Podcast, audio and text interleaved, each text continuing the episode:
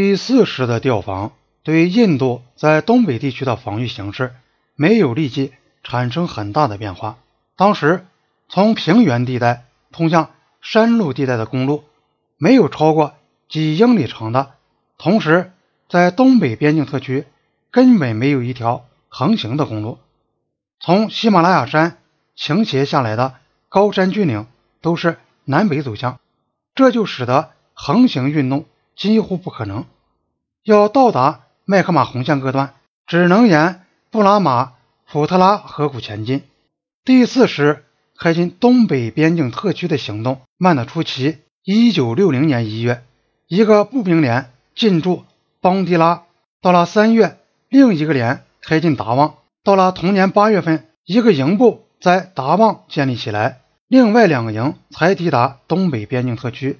第七步兵旅的旅部也在邦迪拉设立起来，军队的布防这时才慢吞吞地完成。而尼赫鲁早在一九五九年八月就已宣布，麦克马洪线的防务要由陆军直接负责。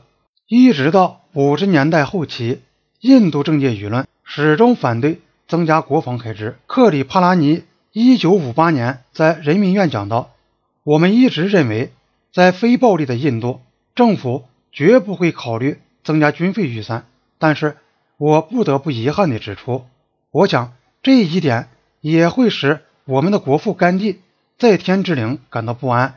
就是最近几年的军事预算逐年增加了大约十亿印度卢比，而在补充要求方面的预算。”又增加了一亿四千万印度卢比。请问我们为什么要增加军事设施？甘地主义者从一个方面批评政府，而军方则抱怨预算限制使他们难以对现有的设施给予适当的维持，更不要说实现现代化了。克里希那梅隆和莫拉尔吉德塞之间的相互倾轧，加剧了军方的困难，也影响到。他们主管部门之间的相互扯皮。一个美国驻新德里的记者在一九六一年写道：“如果印度真的存在近似内阁制的政府的话，那么梅农和德塞二人之间，以及他们主管部门的顾问之间，早已闹得不可开交了。”到了六十年代初期，印度方面的抱怨更加厉害了。在一九六一年到一九六二年之间。陆军总部多次上书国防部长，列举了装备和供应方面的缺陷，并且提出警告说，一旦战争发生，这些缺陷将削弱部队的作战力。这些信件是当时已担任参谋局长的考尔将军所草拟的。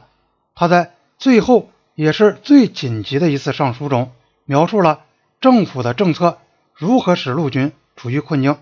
一方面要求我们。尽快地扩充部队，并且说不这样做，我国领土就有被外来侵略者占领的危险。另一方面，发给我们的武器、装备、弹药又是这样微不足道，使得我们不可能用以装备募集的新兵。他还要求把这封信提交给内阁国防委员会，这说明军人们认为克里希那梅农过去没有把他们的紧急警告。向上反映，但这次上书同历次上书一样，并没有产生增加军事预算拨款的效果。考尔又利用了他同尼赫鲁斯人接见的机会，把陆军的要求向他提出。根据他本人的叙述，尼赫鲁的答复是这样的：如果从国外进口部队所需要的武器和装备，就必须动用外汇，而现在外汇已感到十分短促。国防开支过大，将使国家在经济上遭受重大挫折。这种情况是他所不能接受的。他说：“鉴于上述原因和某些政治上的考虑，我们必须主要的依靠本国生产武器和装备。这从长远来看是真正解决问题的办法。”他最后说：“我们必须依靠自己，因为别的国家在任何时候都可能撤销或。”改变对我们的支持，这就是政府政策的有力概括。